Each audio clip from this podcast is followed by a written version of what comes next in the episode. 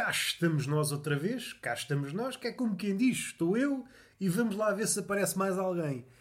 Eu sou partidário da esperança, mas também sou partidário, sabem de quem? Do frango assado. Isto faz sentido, perguntam vocês, chegados à zaragata. Eu estou inclinado a dizer que sim, porque, ao contrário de vocês, o frango assado nunca me deixou ficar mal. Não sei se conhecem aquela. ou aquela ideia. É mais uma ideia porque pode ser vertida em várias expressões. Embora seja uma expressão também de pendor popular, tem justificação na psicologia. É aquela ideia de que o homem, o homem maiúsculo, se refugia na comida. Epá, já me está a faltar voz. Eu, enquanto gordalhufo praticante, refugio-me num frango assado. E isto é complicado a vários níveis. O frango assado não tem uma geografia que permita a uma pessoa de pança avantajada se acoitar. Um frango assado não. No máximo, um frango a paneleiro, em que o limão era substituído por esta pessoa que, se pintada de amarelo, passa bem por limão. Estamos na arena da galhofa. É evidente que eu não tenho corpo o meu corpanzil não me permite que eu entre no rabo do frango à paneleiro. E já que estamos aqui, na designação frango à paneleiro, não sei se fazia sentido não continuar o mesmo, frango à paneleiro. Se eu sou heterossexual, seria frango à heterossexual. Isto também levanta várias questões. Se o limão faz com que o frango seja paneleiro, resta saber se foi uma violação por interposta pessoa, o cozinheiro ou cozinheira é que fez com que a violação se consumasse, mas eu não quero ir para o campo jurídico, eu quero pensar na questão do limão e no frango à paneleiro. Se o frango é à paneleiro, o limão também é o maricas. E esta é a coisa que me espanta. Nunca na minha vida, pessoa crescida, já com uns 30 e muitos, pensei que o limão fosse homossexual. Já frisei aqui várias vezes, sou uma pessoa com uma cabecinha no sítio, salvo seja, cabecinha no sítio neste caso, cabecinha no sítio, mas não tão inclusiva assim, que ponha a pila no rabo de um homem, eu compreendo, apoio quem o faça, mas não é para mim. O que é que importa dizer? Já me o que eu queria dizer é que não tenho nada contra, etc. Mas isto é conversas, é cantigas que vocês já estão fartos de ouvir noutros sítios. O que é que eu queria referir? Espanta-me que o limão seja apodado de maricas. E também levanta outras questões. Será que todo o limão está apto a enverdar pela via da homossexualidade? Ou, por outro lado, há limões heterossexuais. E esses não são falados. Esses, se fossem enfiados no, no rabo do frango, não surtiam efeito. Era apenas um frango no forno. Nada a dizer. Esta ligação promíscua entre o limão e o frango, fazendo com que o frango se transmute, fazendo com que a bússola da orientação sexual do frango mude. Até ali era um frango heterossexual. Limão no cu, frango a paneleiro. Coisas que eu gostava de ver resolvidas, seja por psicólogos, seja por sexólogas, seja até por influencers que eu gosto de ouvir opiniões, seja para pensar, seja para me fazer rir. Uma coisa ou outra. E o que é que importa referir? Eu já estava lançado, estava a dizer que não tenho corpo para ser enfiado num frango, eu sou um bocadinho distante do limão, seria frango heterossexual, frango a Roberto, por exemplo. Seria estranho uma pessoa tirar um frango do forno e de repente encontrar lá uma pessoa, um gordinho enfiado no rabo do frango. Enfim, se calhar os canibais apreciam e em vez de comerem o frango, comem aquilo que está enfiado no rabo do frango. O frango é jogado fora. Não condeno. São tradições e as tradições é para se manter. O que é que importa referir? Hoje está a passar um carro, deixa lá o homem passar.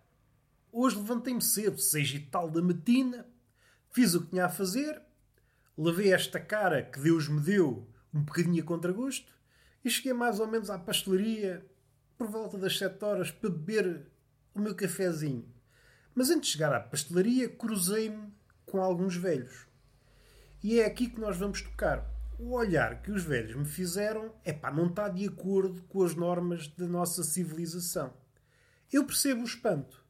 Eu olhei em redor e a única pessoa sem pilosidade cinzenta na cabeça era eu. Ainda que eu tenha já aqui meia dúzia de cabelos a tentar montar ali os alicerces da velhice.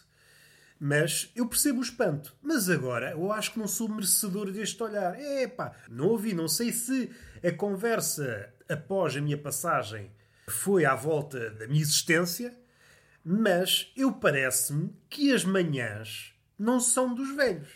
Às tantas, a manhã é de quem? É do velho e do galo? Uma pessoa nova não pode decidir sair às sete da manhã, às seis e meia de casa? Não pode. Há logo problemas. O velho não... O sol ainda não despontou.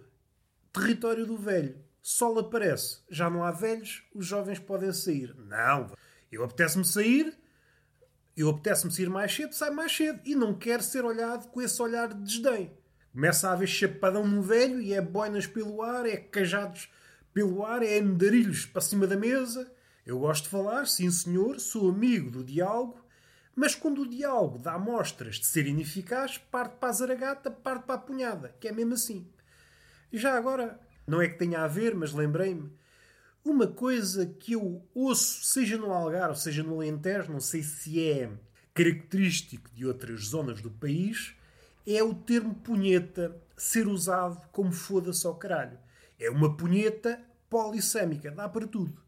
E acho que está a cair em desuso, é só usado dessa forma pelos mais velhos, com alguma pena minha. Falta promoção.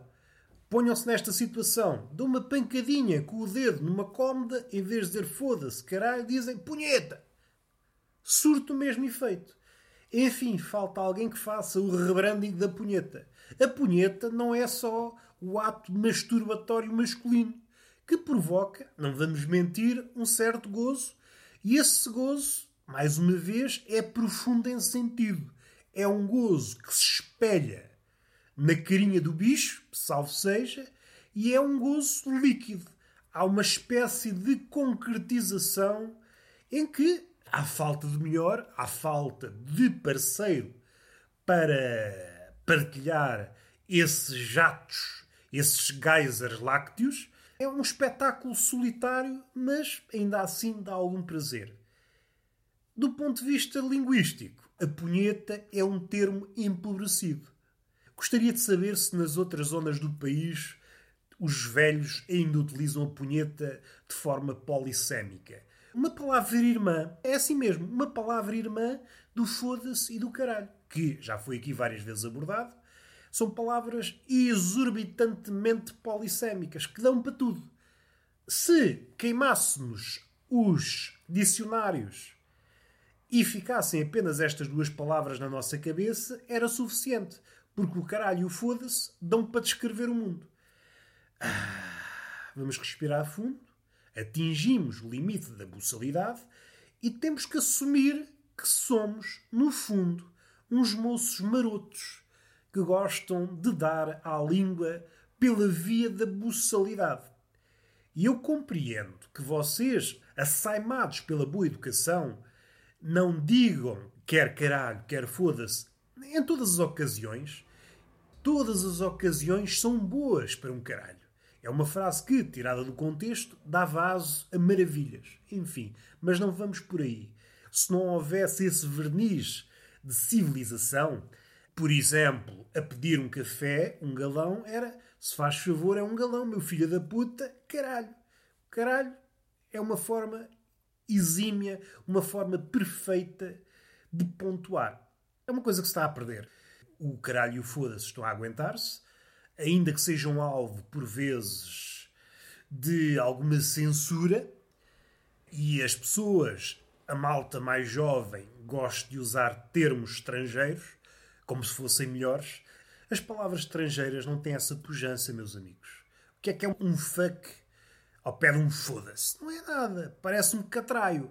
Parece uma palavra de bib e o foda-se é um homem barbudo, cheio de tatuagens e piercings na língua. Só para ver a diferença. É uma palavra vivida.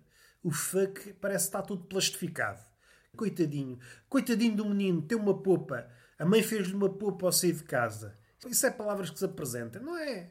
Temos uma língua tão bonita e tão musculada e tão cheia de cicatrizes e andam para aí utilizar termos que aquilo, termos de plástico. Epá, vocês só me desiludem. Vocês só me desiludem. E damos o podcast por terminado. Há uma máquina lá ao fundo a trabalhar. Hoje decidiram trabalhar. Como já disse várias vezes neste podcast, há uma obra a decorrer à frente da minha casa. E o período de trabalho é uma coisa é uma coisa exótica. Às vezes trabalha-se, às vezes só se trabalha ao sábado, e depois passa-se duas semanas sem trabalhar, e depois começa-se a trabalhar às 6 da manhã com todo o vapor, às 8 horas para-se, e depois retoma-se três dias depois. E isto, se eu fosse uma pessoa aliada do mundo, diria: Ah, o que é que se passa aqui? Mas não, eu sou uma pessoa que tem os pés bem assentes na terra. Gostam das pessoas que dizem essa expressão? Eu também sou. Até ver, ainda não consegui levitar, por isso tenho que me resignar a ter os pés na terra. Eu gostava de ser sonhador, mas não. A gravidade puxa-me para baixo, essa puta.